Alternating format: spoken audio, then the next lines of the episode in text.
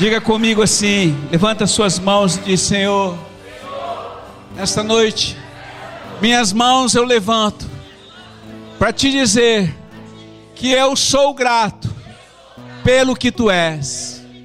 A minha vida consiste em te amar e te fazer conhecido. Hoje aqui estou para dizer, com o meu coração e com o meu corpo e com a minha alma, que eu te amo. Eu te amo. Eu te amo. Eu te amo.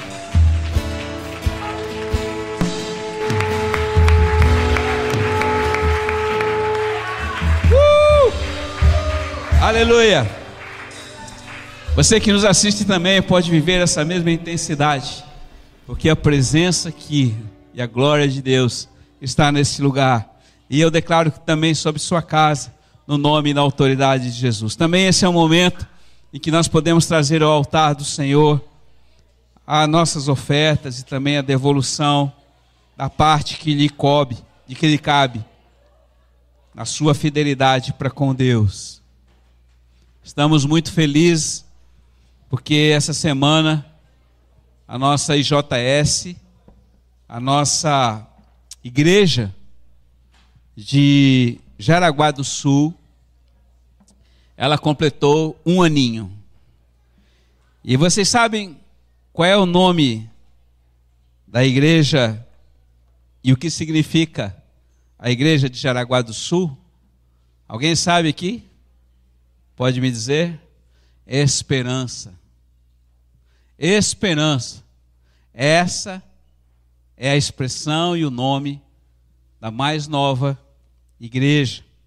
Tivemos lá com mais de 30 pessoas essa semana, na quinta-feira, e a pastora Andréa fazia lembrado junto aos irmãos de que com um ano mais ou menos a criança já começa a deixar é, ela já começa, alguns já começam a caminhar, deixa de engatinhar para começar a caminhar, né? E a nossa IJS já está começando, devagarinho, com os pastores, futuros pastores, né? O Diego e a Ju, e nós somos muito gratos a, a eles por isso, pela fidelidade e o amor que eles têm para com o Senhor. Obrigado, filho. Também estamos felizes porque muitos irmãos subiram e continuam subindo a Brasília, né? Para ir lá naquele baú espiritual e natural para trazer a provisão, o suprimento de Deus para os seus dias. Como eu falei aqui, eu repito, se você quer saber um pouquinho a respeito dos baús, pode entrar em contato conosco aí através do Zap, né? E no privado que nós teremos grande prazer de revelar a você aquilo que temos vivido, porque a igreja se movimenta, a igreja se move no espiritual e dentro daquelas visões que o Senhor tem nos dado. Por isso nós temos caminhado e temos vivido isso de uma maneira muito intensa. Né? Nossos filhos continuam na nação, Rodrigo e Flávia, e também a nossa Ju na África do Sul, mas também estamos aqui para orar e abençoar e profetizar a vida de Deus sobre a vida da nossa Aninha, que continua ainda hospitalizada, e eu convido você a estar orando, intercedendo pela vida dela, até que haja uma recuperação, restauração perfeita. Ana, nós amamos você Estamos aguardando o seu testemunho aqui nesse altar, que certamente nos próximos dias você vai estar compartilhando conosco e o seu, e o seu Ronaldo. Amém, queridos. Vamos então é, a palavra de Deus nessa noite. Eu gostaria que você abrisse a sua palavra em Lamentações, capítulo 3, versículo 21. Lamentações 3, versículo 21. O título desta palavra é Palavras criam imagens. Se você está anotando, você pode é, anotar aí na sua Bíblia, no seu caderno. Essa palavra, na realidade, ela não é de minha autoria, não. Ela é da, do John Bevere, do seu livro O Extraordinário. Eu estava hoje pela manhã, desde as seis horas, acordei cedo, tendo um tempo com o Senhor e buscando a sua presença, e disse, Pai, o que, que tu tens para nós? nesse dia e orei, orei, não vinha palavra nenhuma, embora Deus estava me falando algumas coisas, mas especificamente para a igreja, para você que me assiste hoje, eu não tinha até que de repente eu puxei esse livro e me veio parte dele esse título: Palavras é, criam imagens. E o Senhor ali falou comigo fortemente, eu creio que é para mim e para você nessa noite. Então, em Lamentações 3, 21, a palavra diz assim: Eu quero trazer à memória o que pode me dar esperança. Repita comigo: Eu quero trazer à memória aquilo que me dá esperança. Pai, eu quero pedir a tua bênção sobre esta palavra, que não seja eu, mas o Senhor, e que a igreja hoje possa ter a sua esperança em ti renovada. Deus, por isso eu clamo e peço também por aqueles que me ouvem, para que guardem no coração e possam produzir frutos dignos de arrependimento e graça. Filhinhos, palavras criam esperança. Se eu disser para você e falar para você sobre o pôr do sol, o que que você imagina? Se você mora numa praia, você vai ter a imagem de um, de um sol é, descendo, morrendo atrás das águas. Se você mora num campo, você vai ver, imaginar ele atrás, descendo atrás das montanhas. Cada um tem a sua imagem conforme o local, aquilo que chama a atenção. E quando eu estive nessa última jornada de 40 dias lá na Europa, eu vi alguns pôr do sol que é, realmente me deixaram inesquecíveis. E de todos eles, é, no Cabo de São Vicente, a minha voz está indo embora, está amarrado. No Cabo, Cabo de São Vicente e também lá em Cádiz, na Espanha, os, os pôres do sol foram estonteantes, foram maravilhosos. Esta é a imagem quando alguém fala para você a respeito do pôr do sol, sim ou não? É uma imagem que ela é uh, pintada na tela da nossa mente, do nosso coração, assim, linda, né? E é muito fácil de nós termos uma imagem através de uma palavra que nós recebemos. Por isso, um dia, é, Deus chamou um homem, e aqui eu quero de novo que você abra sua palavra lá em Gênesis capítulo 15, que este homem nada mais e nada menos era o Abraão, que a partir do versículo 1, Jesus, Deus fala com ele, tem um encontro com ele e disse assim: Depois desses acontecimentos, as palavras do Senhor foram dirigidas a Abraão através de uma visão. E ele disse: Não temas, Abraão, eu sou o teu escudo, a tua recompensa será muito grande. Irmãos, preste atenção: se hoje Deus chegasse para você e dissesse, não tenha medo, Davi, a tua recompensa, o teu galardão será muito grande, eu sou o teu escudo. Se Deus falasse isso para você, João, hoje, como você se sentiria? Se Deus te desse essa palavra, todos nós, de uma forma ou de outra, nos ficaríamos muito impactados por uma palavra como essa. E Deus falou isso com Abraão quando o nome dele ainda chamava-se Abrão. Ele não era ainda um pai de uma nação. Aí Abraão retrucou e falou com ele e deu a seguinte resposta para ele: Senhor, eu não tenho filhos. A minha esposa Sara já passou a idade de ter filhos.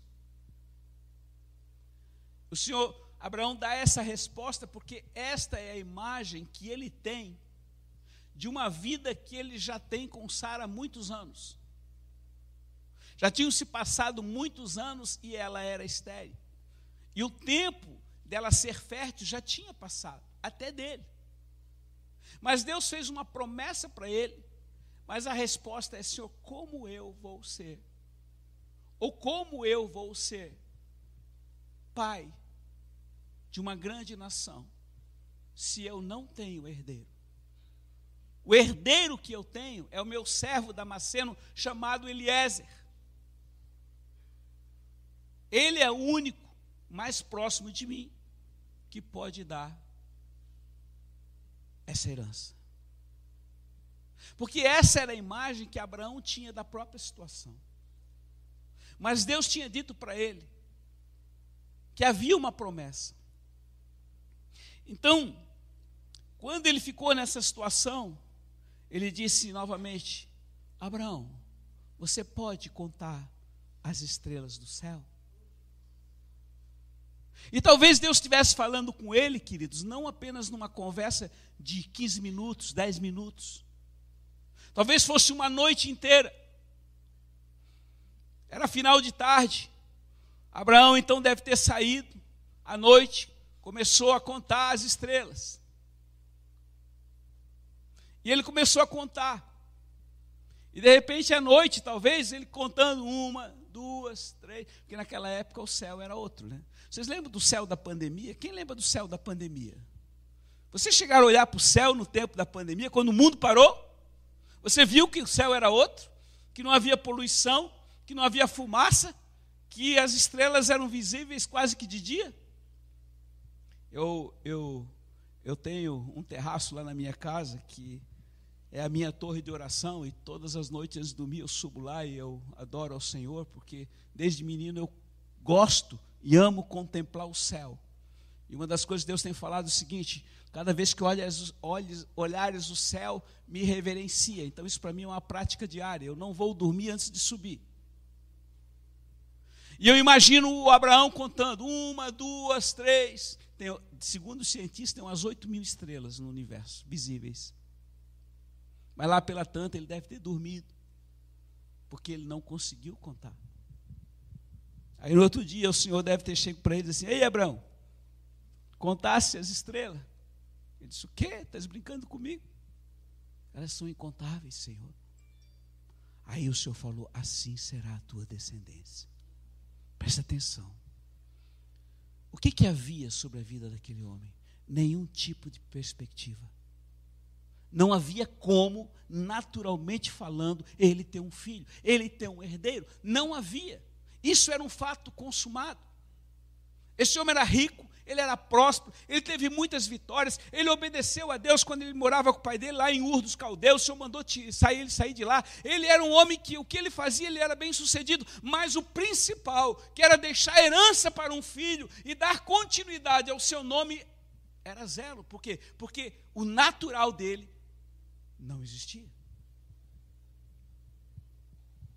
Por isso ele perguntou: esta era a imagem da tela, do coração, da circunstância que ele vivia. Mas Deus falou com ele. E Deus mostrou para ele. E ele foi tentar contar as estrelas e ele não conseguiu, porque eram incontáveis. E o Senhor falou: assim é. E um pouquinho mais à frente, lá em Gênesis capítulo 22, ele falou: Você consegue contar cada grãozinho de areia? Ele disse: Não, assim será a tua descendência. E quando Deus mostrou isso para ele, a palavra de Deus diz que ele não duvidou, mas ele creu.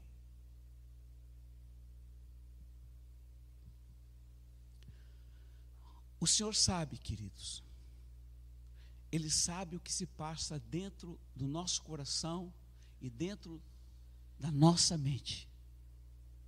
Ele sabe que as palavras deles podem produzir vida aonde está morto. As palavras dele, aquilo que nós estamos, vocês estão me ouvindo neste momento, vocês de casa que estão me ouvindo, são palavras que são vivas, que produzem vida no seu coração e na sua mente. Sim ou não? Isso é uma coisa natural, porque a palavra precisa ser alimentada todos os dias. Você não pode passar um dia sequer, um dia sequer, sem ler aplicar e meditar a palavra de Deus. Porque se ela não formar em você uma imagem a respeito da verdade que está no reino e nos céus, você vai ser absorvido por uma outra imagem. Que é uma imagem que diariamente Satanás, o inimigo de Deus, aquele que veio para matar, roubar e destruir, compete com Deus trazendo para você palavras que vão projetar em você uma imagem. E qual é a imagem que ele traz para você? Quais as palavras? Fraqueza, incapacidade, pobreza, miserabilidade, dor, doença, tristeza, depressão, enfim, tudo que é de ruim, ele vai jogando na sua mente. E é por isso Jesus fala lá em Mateus, aliás, em Marcos capítulo é, 7, ele diz: cuidem, cuidem do que vocês ouvem. Cuidado com o que vocês ouvem. Porque muitos de nós estamos ouvindo muitas palavras. Hoje, quando você pega esse celular aqui, tem palavra de tudo quanto é tipo, sim ou não? E é palavra do reino. Tem gente que recebe aqui de tudo quanto é pregador. Tem gente que recebe de tudo que. Não, é bom, é de Deus, é do reino, amém? Aquilo que edifica é bom, mas cuidado com o que você está ouvindo. Porque o que você ouve produz uma imagem na tua mente. E a palavra diz lá em Provérbios que aquilo que você pensa, você é. E Satanás diariamente ele te bombardeia com palavras negativas para que você tenha uma vida de retrocesso, de paralisação, de incredulidade e você não venha crer naquilo que Deus tem falado a seu respeito e o que ele tem projetado para você. E foi isso que Abraão, é, é isso que Deus fez com Abraão, porque diante de uma circunstância totalmente negativa, o Senhor deu a ele uma promessa. E quando o Senhor deu uma promessa, a palavra, a resposta dele foi: Senhor, eu não tenho herdeiro. A minha mulher não tem condição. E também a minha idade já passou. Mas Deus mostrou para ele o céu. Deus mostrou para ele o pôr do sol. Deus mostrou algo que trouxe a ele esperança. E ele creu, e porque ele creu, algo novo começou a acontecer. Jesus, quando esteve no meio dos discípulos, também ele trouxe muitas imagens a respeito daquilo que eles viviam. Aos pescadores, ele falava sobre a pesca natural dos peixes. Aos fazendeiros, ele falou de plantação. Aos jovens que iam casar, ele falava de casamento. Enfim, para cada circunstância, ele contava histórias que aplicavam imagens que faziam com que as pessoas pudessem compreender e viver aquilo que elas podiam ver, visualizar. Mas, continuando aqui, filhinhos, Deus sempre sabe o que se passa no nosso coração. E quando nós agimos, quando nós temos os nossos encontros com Ele, Ele também faz o mesmo conosco ele usa palavras que vão transmitir imagens que refletem a sua glória no nosso coração. Então o inimigo ele está sempre jogando coisas que para que você venha a andar rodeado em si mesmo, voltado para si mesmo, para a sua fraqueza. Eu não posso, eu não consigo, eu não saio do chão, mas eu quero dizer para você que um dia, Deus deu uma palavra para você. Um dia Deus chamou você, ou você teve um encontro com Ele, pessoal com Ele, não sei de onde foi, através de uma pessoa, através da própria palavra de Deus, mas teve um momento, ou vários momentos, que você recebeu uma palavra, que foi uma promessa, sim ou não? Quantos aqui já, tem, já receberam promessas de Deus? Agora eu faço uma pergunta: quantas dessas promessas já se cumpriram? Algumas sim, outras não, e outras estão num processo de cumprimento. Mas a palavra de Deus é uma palavra verdadeira. E essa palavra, ela sempre tem um significado, porque ela, ela faz com que a imagem que vem através da sua palavra possa projetar em nós uma esperança. Hoje, uma das coisas que mais aflige a humanidade, e a minha, você, chama-se preocupação. Sim ou não?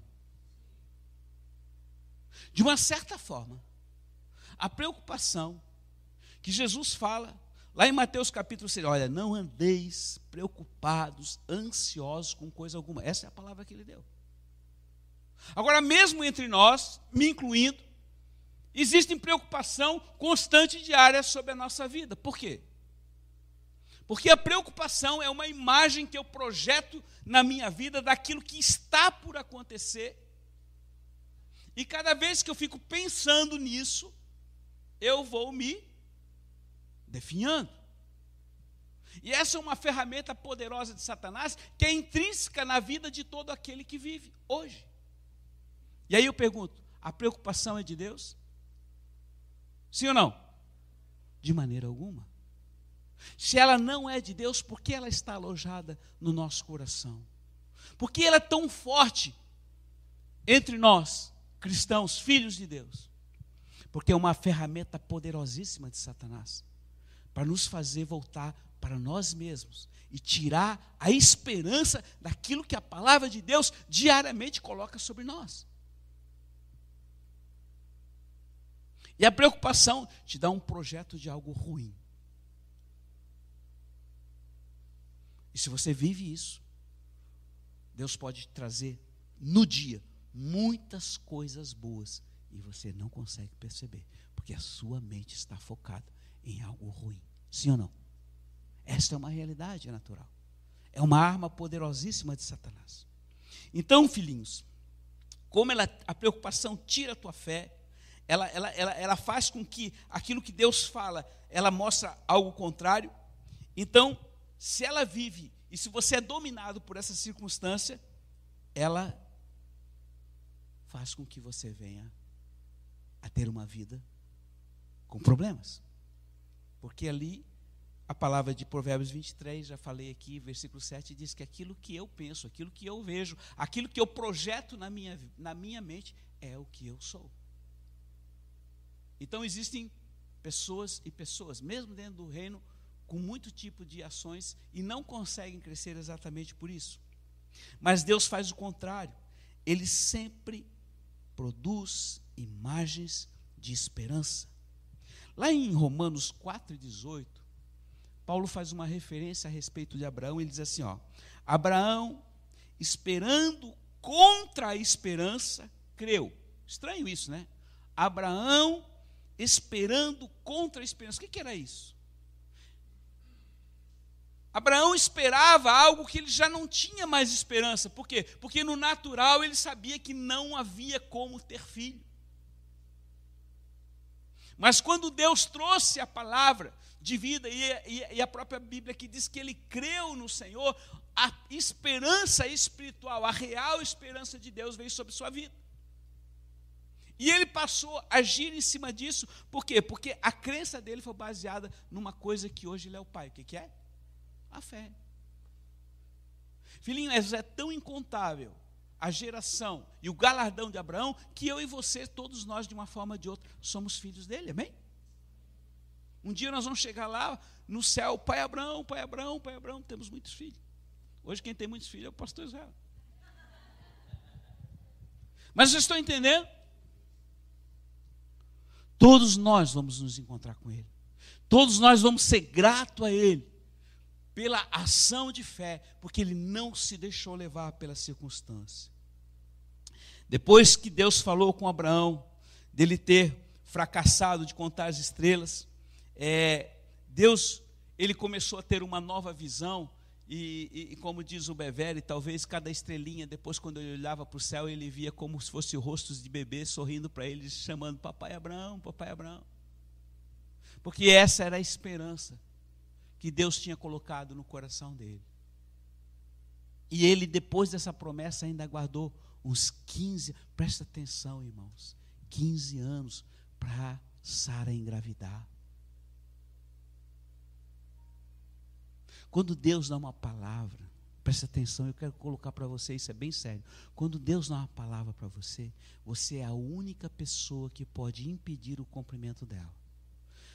Porque se você não guardar a palavra, você não fazer e trazer à memória a palavra, ela não vai se cumprir. E interessante que hoje eu estava relendo o livro de Adar. Eu comecei a reler alguns lá no primeiro, segundo capítulo. E ali no livro havia algumas promessas para mim, pessoal, pessoal, bem no início, há 21 anos atrás. E quando as promessas de Deus para minha vida vieram, renovou. Digo, engraçado. Algumas promessas assim, ó, não, o, senhor, o senhor fala para mim, ó, você não, meu servo não morrerá enquanto não ver cumprido nele o meu propósito e o meu sonho. Vocês estão entendendo? E eu tenho sonhos, eu sempre tive sonhos, desde pequenininho. Eu tinha muita ilusão, mas a partir da hora que eu conheci o Senhor de fato, os meus sonhos começaram a se tornar realidade. Mas a expectativa presente pode não ser, e eu já tinha esquecido da promessa, porque quando você é absorvido pelas circunstâncias que são negativas ou circunstâncias que são adversas àquilo que você espera, você começa a esquecer e começa a viver o problema. Sim ou não?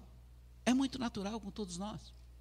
Muitas vezes torna-se angustiando, angustiante. Mas, anos atrás, agora a minha história, Lu e eu, em 1998, nós estávamos ainda numa outra igreja, numa outra congregação, que tinha começado na sala da minha casa, através da oração e do joelho. Tomou um rumo, anos depois, 15 anos depois, ou 10 anos depois, em que a minha circunstância, a minha vida ministerial estava agonizante. Era como se eu tivesse, eu e a minha luz, estivéssemos numa UTI. E tudo que nós precisávamos era o ar para respirar, porque nós não tínhamos mais vida. Tal era a opressão, tal era a maldição, tal era a, a, a tristeza e a falta de alegria de nós vivermos. Não obstante, nós estávamos numa viagem missionária com 38 pessoas dessa nação e todas elas muito felizes, muito felizes, mas nós, apesar de estarmos pela primeira vez no velho continente, rodando 11 países, se eu não me engano, no nosso interior não havia alegria, porque nós estávamos passando uma situação muito agonizante. E um dia, quando nós subimos até a Escócia, onde havia lá uma conferência, terminando lá um dos cultos, Alguém sai de algum lugar, não sei se era pastor, quem era, começou a orar em inglês sobre mim e começou a profetizar em línguas. Aí veio alguém que traduziu para o inglês, o outro traduziu para o português, mas ele impôs a minha mão, a, a, a, a mão sobre a minha cabeça e ele, ele disse: Olha, o Senhor te diz que o teu nome é esperança. E o Senhor te diz mais: que se tu pedires, ele vai te dar as nações como herança. E eu ali, eu estava ali, eu só chorava, mas o que vinha na minha mente? Senhor, eu preciso respirar, eu preciso respirar. Porque eu não tinha perspectiva. Aqueles que se diziam apóstolos sobre nós, dias antes nós tínhamos pedido socorro, não socorre, faça alguma coisa. E a resposta deles foi: vai para Deus. Aí a minha luta tomou uma posição e disse assim: então nós vamos para Deus. E foi a melhor resposta. E foi a melhor coisa. A partir daquele momento, Deus disse: Teu nome é esperança, e eu te darei as nações como herança. E eu disse amém, amém. Mas a projeção da minha mente, eu estava num oceano querendo respirar. Estava, estávamos afogando. Irmãos, hoje, 21 anos se passaram, ou melhor, 20 24, 2009, 98, né? 99. 99. É. 23 anos passaram. Hoje, nós temos uma igreja em Jerusalém. Nós já percorremos mais de 150 nações desse planeta. Nós já estamos com uma igreja constituída em Portugal. E nós continuamos no ID, estamos com três missionários na linha de frente. Irmãos, eu não, não me impressiono com números Mas eu estou falando para vocês que a esperança, a promessa da esperança, no momento em que o quadro da minha vida era o mais negro possível, está se cumprindo, amém? 23 anos depois. Porque a promessa de Deus, ela não vem como uma enxurrada e uma cachoeira, de forma que você recebe uma palavra aqui no altar e naquele momento você recebe tudo. Não, não é assim. Existe uma história, existe um processo que ele é determinante através da sua perseverança. E hoje meu sonho, eu posso dizer para vocês, e eu constituo, estou todo dia ali, ó, no meu altar existe um mapa mundi e sobre ele tem um menorá desse com as sete chamas, lâmpadas acesas. Cada manhã eu tiro a chama do meu coração, coloco nele, Senhor, reacende a chama em todas essas nações que já chegaram. Mas eu não quero só essa, Senhor, eu quero as duzentas. Eu quero um dia poder entregar esse mapa mundi para ti e dizer, Senhor, cumpri a missão. Você está entendendo? Ela não é minha, é de vocês. Vocês são o legado daquela promessa que Deus fez lá atrás. Vocês são os participantes. Hoje, os filhos que estão nas nações são aqueles que estão carregando a herança de uma promessa que Ele me fez no momento que eu estava sem nenhum tipo de perspectiva, sob ponto de vista natural. Vocês entendem, filho?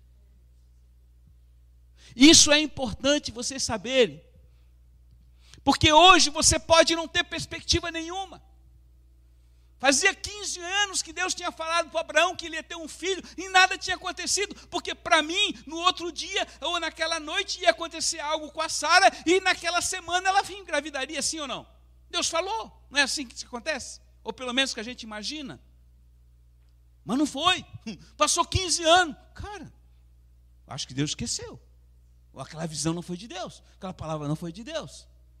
Mas a palavra diz que ele creu e ele continuou crendo, e a obediência gerou naquele homem a perseverança que fez com que hoje ele se tornasse nosso pai.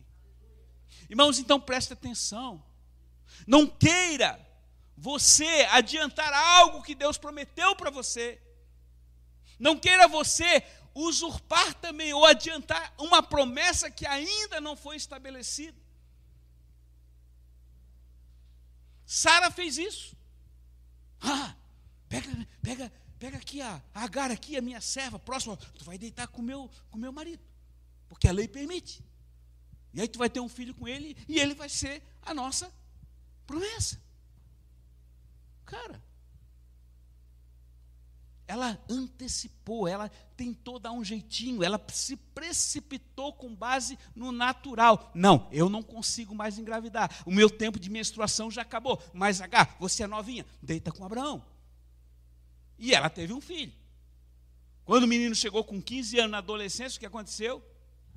Ah, ela engravidou. E aí, quando ela teve Isaac, o que ela fez com, a, com, a, com H? Vai embora Abraão, manda essa mulher embora com o filho dela. E aí nós conhecemos a história. Todo esse conflito que existe hoje entre os árabes e os judeus, eles são fruto briga de irmãos do mesmo pai. Vocês estão entendendo? Sabe quando é que vai terminar isso? Nunca. Nunca. Então, irmãos, a promessa de Deus, ela precisa ser lembrada e relembrada, ela vai cumprir. E ela continua cumprindo na sua vida. Se ele botou você aqui nessas montanhas, é porque ele tem um propósito. Pega o livro de Adar, leia Adar, leia a visão daquilo que você vive. Você vive uma saga, você vive uma aventura. Você tem a Terra e o planeta Terra para você ir aonde você quiser. Eu volto aqui lembrar. O Senhor pergunta onde você deseja ir, qual é o seu sonho, qual é o seu plano, qual a sua perspectiva. Mas, pastor, eu não tenho esperança porque a minha vida está um, um caos. Qual foi a perspectiva do Ezequiel quando chegou ali diante daquele vale de osso seco? Estava cheio de osso seco. Havia alguma esperança sobre isso? O que, que Deus falou para ele? Profetiza. Que adianta você ter um monte de material de construção se você não tem o projeto da sua casa? Vai sair alguma coisa? Não. Ah, não, não preciso fazer projeto, eu faço da minha cabeça. Você projetou ele na sua cabeça e você vai construir qualquer coisa, mas vai sair, sim ou não? Mas não adianta você ter as coisas. E Deus está dizendo hoje para você, filho, vigia em cima da promessa que eu tenho para a sua vida. Zela, ora, e, e, clama, busca, porque no momento adequado o Senhor fará com que ela se cumpra, amém, igreja? E eu quero trazer hoje essa esperança sobre sua vida. Eu quero trazer a memória que Deus tem promessa para você, mas não te precipite. Espera no Senhor, que no tempo presente tudo há de se cumprir. A minha promessa ainda não se cumpriu. Ela continua em cumprimento, e eu não sei aonde Deus vai parar. Porque as nações é levar o fogo, a tocha do Senhor nas nações é apenas uma das coisas que ele nos pediu. Paralelo a isso, ele também tem nos pedido igrejas aqui na localidade. Paralelo a isso, ele tem nos pedido estratégias, ele tem nos pedido para fechar portas do inferno, ele tem nos pedido para abrir portas do céu, e tudo que a gente tem que fazer é ouvir e obedecer. E aqui está a essência de tudo, igreja. Por isso eu quero dizer para você: não se deixe levar pela situação presente. Ela pode estar ruim sobre todos os aspectos, mas lembre-te da promessa. E não distribe nos teus próprios entendimentos. Não tenha medo, igreja. Eu sou o teu escudo. Eu sou o teu galardão. O teu galardão será sobre modo grande. Veja bem, filhinhos. Quando Deus dá uma palavra para você que produz esperança, Ele não está dizendo, talvez aconteça, ou talvez assim você espera. Não. A palavra esperança, na palavra de Deus, na Bíblia, é definido como uma expectativa confiante. Por isso, ali em Hebreus 11, 1 diz que, ora, a fé é a concretização, é a substancialização daquilo que não existe. Lembra do que nós temos ministrado todo domingo aqui? Que Deus é aquele que traz à existência o que não existe, que Ele traz vida ao que está morto e traz à existência o que não existe, e que nós o que devemos fazer é exatamente o que Ezequiel fez: começa a profetizar sobre um vale de osso seco, e você vai ver o que Deus vai fazer: um grande exército. Então, essa é a expectativa de Deus para mim e para a sua vida, filho. A esperança. Se você não tiver esperança, certamente você também não vai ter fé. Porque se você não espera nada da sua vida, certamente você não vai ter fé que Deus vai fazer. E Deus não consegue fazer nada se daqui da terra não sair uma ação em favor dele. Porque se tem uma coisa que deixa Deus irritado é a falta de fé. Quando Deus chamou o próprio Moisés lá em cima, no Monte Sinai, e disse: Vai e tira aquele povo de lá, ele disse: Não, Senhor, ele estava com medo. O que, que tu tem na mão, Moisés? Eu tenho uma vara. Joga essa vara no, na, na, na terra. Quando ele jogou, a vara virou uma serpente. E ele pegou de novo, ela virou uma vara. Deus fez alguns sinais para ele. Você, tem, você ainda está duvidando do que eu posso fazer? E chegou um momento que Deus se irritou com ele. E muitas vezes Deus anda irritado conosco, por quê? Porque nós olhamos para nós e achamos que não temos condição. Você foi levantado pastor, mas você não exerce o ministério porque você se acha incapaz. Você foi chamado diácono, mas você não exerce o ministério porque você se acha incapaz ou porque não te mandaram fazer alguma coisa. Vocês estão entendendo? Irmãos, todos nós temos função. Se Deus chamou você, é grande honra. O que você faz com que você foi chamado? Davi, você foi chamado para servir no aeroporto. Se você ficar em casa, o que vai acontecer com você? Se você se achar incapaz de gerenciar o nosso aeroporto, a área de, de, de, de, de cargas do aeroporto, o que vai acontecer? Vocês estão entendendo uma coisa natural? Você vai e exerce aquilo que você foi chamado a fazer. Ninguém precisa dizer o que você tem que fazer. Faça. É natural. Então eu estou colocando para vocês porque, filho, é prática, é questão de prática. E para que você possa ter fé, você precisa ter esperança. E nessa noite, papai quer trazer a memória, a sua memória, uma esperança. Ele diz: tudo vai passar, filho, tudo, tudo. Mas três coisas vão ficar. Quais são elas? E o que que nós cantamos quando começamos a igreja? O que que nós cantamos? Alguém lembra? Alguém lembra dos, dos, dos, do evangelismo de campanha que nós fazíamos? Viva a fé, viva a esperança, viva o amor. Viva a fé, viva a esperança, viva o amor. Viva a fé, viva a esperança, viva o amor. Que viva Cristo, que viva Cristo em meu coração. Irmãos, preste atenção. Cada vez que nós cantávamos isso, muitos riam. Porque é caipira. É. É o reteté pentecostal que caipira.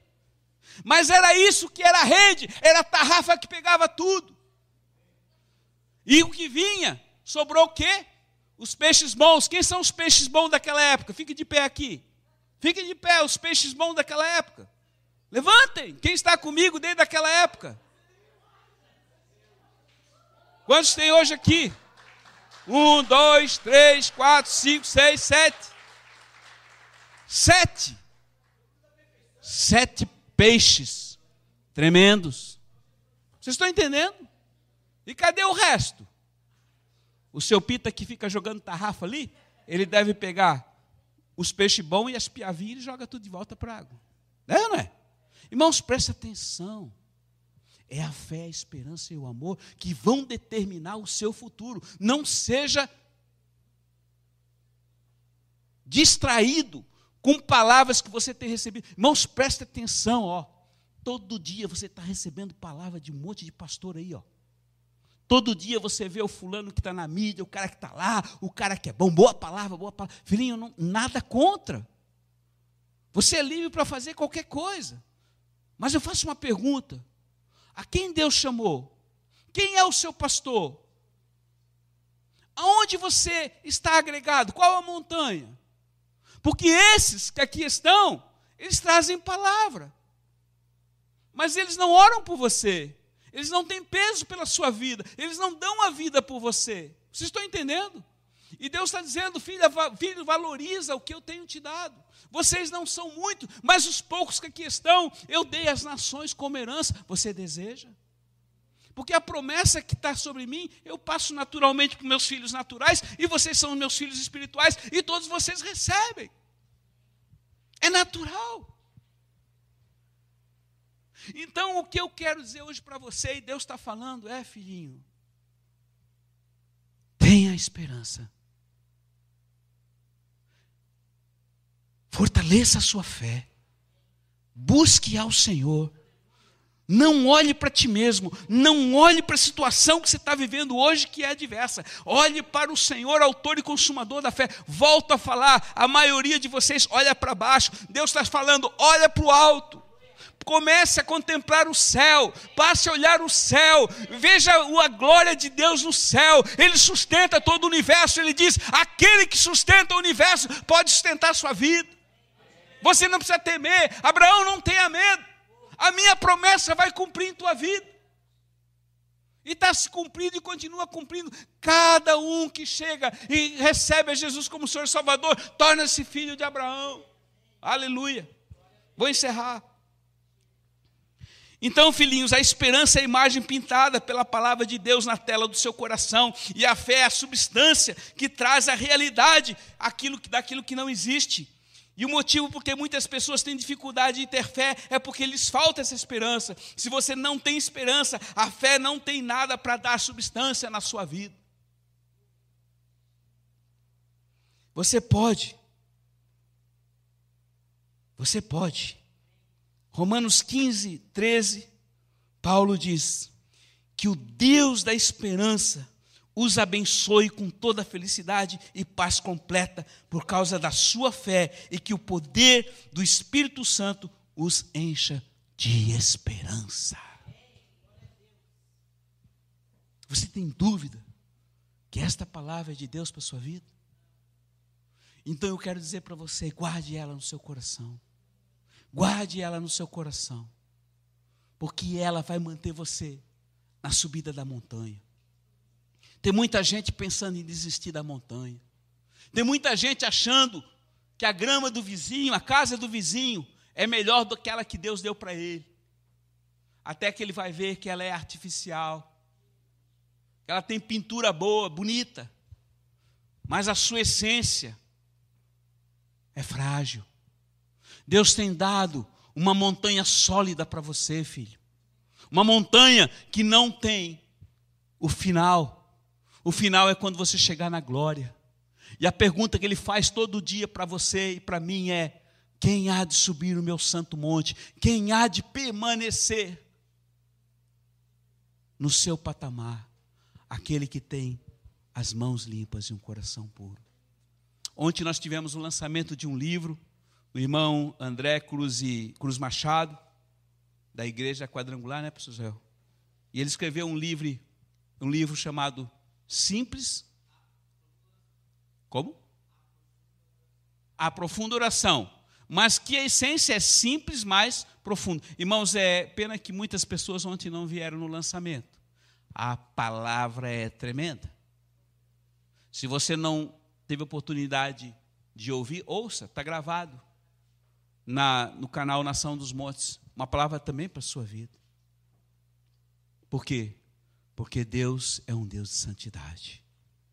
Então hoje eu quero declarar em nome de Jesus essa mesma oração que Paulo fez sobre sua vida, para que hoje a esperança seja retomada em teu coração.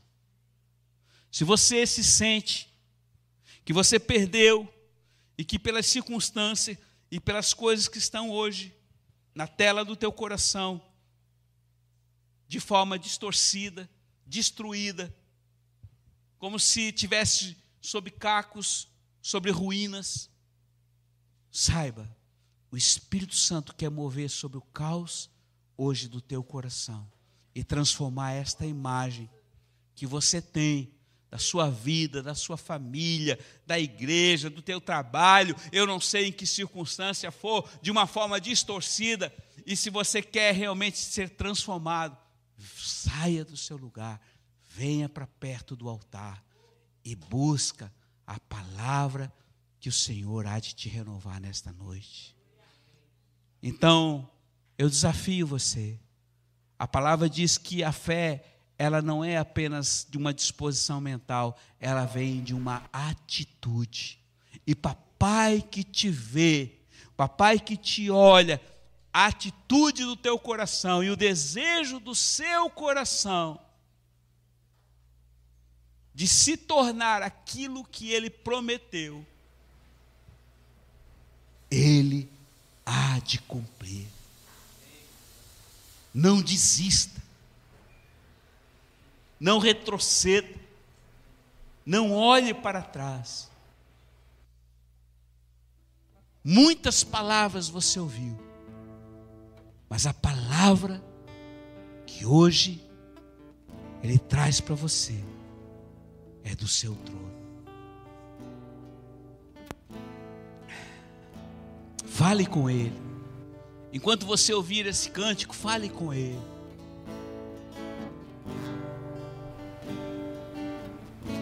Diga, Senhor, eu quero e eu trago à memória as tuas promessas sobre a minha vida. Elas se cumprirão. Se tentarem matar os teus sonhos, sufocando o teu coração, se lançaram você numa cova ferido, perdeu a visão. Se tentaram matar os teus sonhos, talvez você tenha ouvido palavras. O teu coração se lançaram você numa cova e ferido, perdeu a visão. Não desista, não pare de crer. Os sonhos de Deus jamais vão morrer.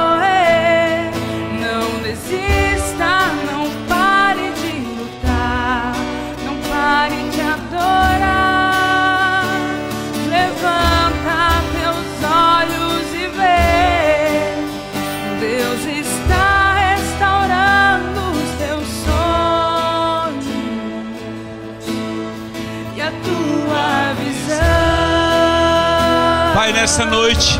Nesta noite, Senhor, restaura. Restaura a visão dos teus filhos na parede do coração. Pinta uma nova tela, Senhor, fazendo e trazendo a memória o que traz esperança. Deus, que cada um tome isso como um quinhão, o quinhão da esperança que vem dos céus, para que não se perca em si mesmo e seja cumprido a tua palavra e a tua promessa sobre a vida dessa noiva, não somente, Pai, daqueles que aqui estão, mas daqueles que me ouvem neste momento. Eu profetizo, Senhor, a visão sendo restaurada, a esperança sendo aplicada, Deus, e o quinhão de um galardão que é proveniente de uma palavra dos céus se cumprirá vida pessoal, familiar e como igreja, em todos estes para a tua glória. Nós abençoamos a igreja nesta noite. Nós declaramos que há esperança para aquele que crê. E hoje nós abençoamos essa noiva com uma fé, uma fé substancial, uma fé implacável, uma fé que traz a existência que não mais existe. Eu hoje declaro mudanças no coração, mudanças de mente. Aquilo que é negativo, aquilo que está em ruínas, a tua família, a tua casa, o teu relacionamento, tudo, tudo, tudo se renova pela esperança e pelo exercício da fé em Cristo Jesus.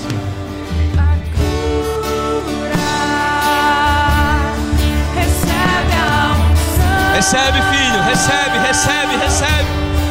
Recebe. De ousadia,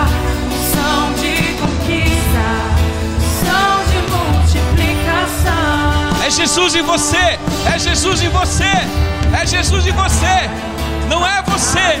Teus sonhos sufocando o teu coração se lançaram você numa cova. Palavras malditas são desfeitas hoje. Toma da tua espada, passa a espada em ti mesmo, na tua mente. Desfaz o mau pensamento, o mau sentimento, desfaz o pessimismo, desfaz, desfaz o egocentrismo, a pena de si mesmo, a depressão, a tristeza, a falta de alegria, a falta de justiça, de retidão, de santidade. Passa a espada nos teus olhos errantes, passa a espada na tua mente que se distrai com coisas superficiais desse mundo. Passa a espada. Oh, Satanás não tem poder sobre sua vida. Você é propriedade única do Deus vivo. E ele te diz hoje: te levanta, filho, te levanta. Toma, toma a tua espada, toma a tua armadura. Continua subindo, continua caminhando. O meu justo tem vida por fé, o meu filho tem vida por fé. Ele não retrocede diante das circunstâncias adversas.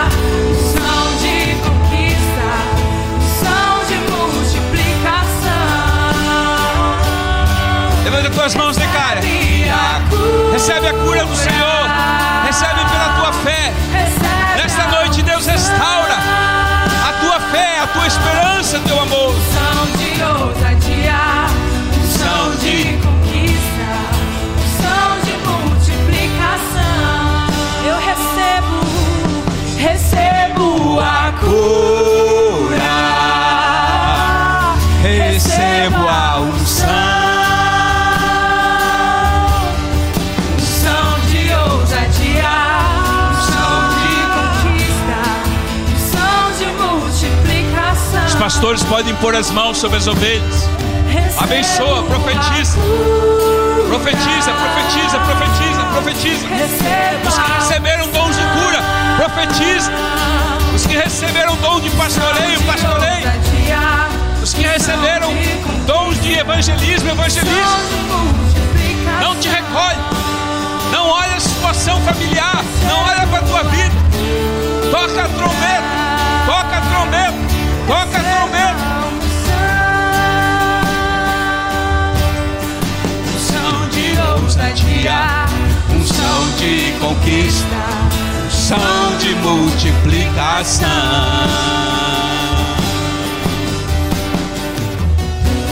Pai, muito obrigado por essa noite. Muito obrigado pela tua presença. Muito obrigado, Deus, porque tu és o Deus da esperança. Que essa palavra seja guardada todos os dias da vida dos teus filhos, que ninguém esqueça. Que as palavras produzem imagem. Hoje nós estamos declarando diante de Ti, Pai, que as nossas palavras serão regadas com palavras dos céus. Não mais palavras nossas, não mais palavras que trazem morte, depressão ou depreciação, mas palavras que geram vida e, como tu tens dito, Pai, vida em abundância. Muito obrigado por esta noite. Muito obrigado pela essa noiva chamada Nação dos Montes. Muito obrigado pelo carinho e o amor que tu tens para conosco. Nós queremos te dizer, papai, nós vamos continuar subindo a montanha. Nós chegaremos aonde o Senhor deseja. Os teus sonhos são os nossos sonhos e nós viveremos eles a cada dia com fé, com esperança e com amor.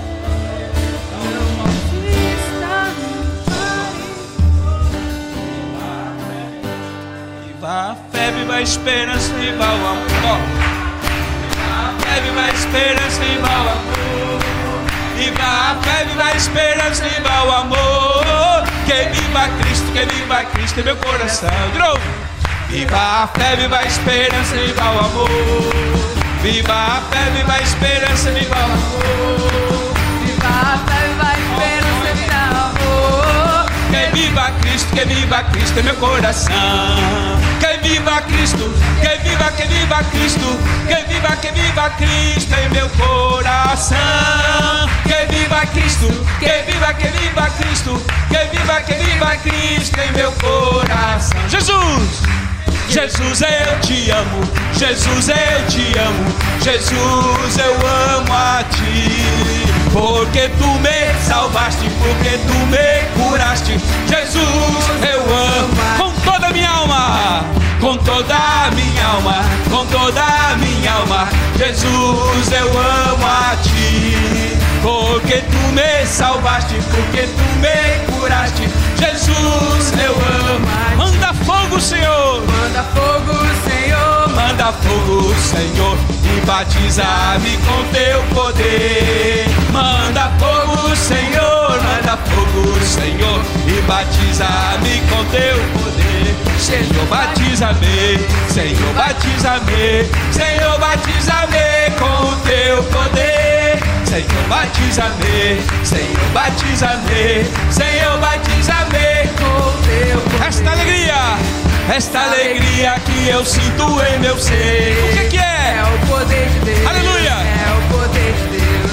Esta alegria que eu sinto em meu ser é o, po- o poder da esperança. É o poder de Deus. Poder, poder pentecostal que enche a minha vida com o fogo celestial. Poder, pentecostal que enche a minha vida com o fogo celestial. Eu quero ver, eu quero ver, eu quero ver o poder de Deus. Em ti, igreja, reivindica isso para Deus.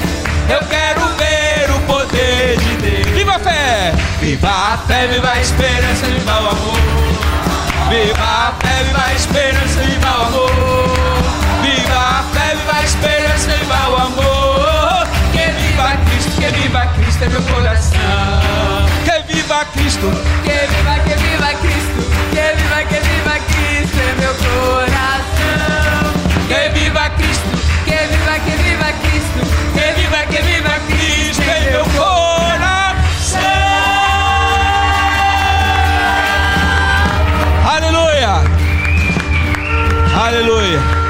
Aleluia!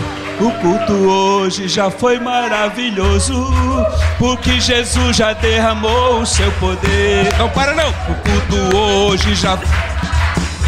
Aleluia! Porque Jesus só derramou. Deus abençoe a todos vocês que me assistem.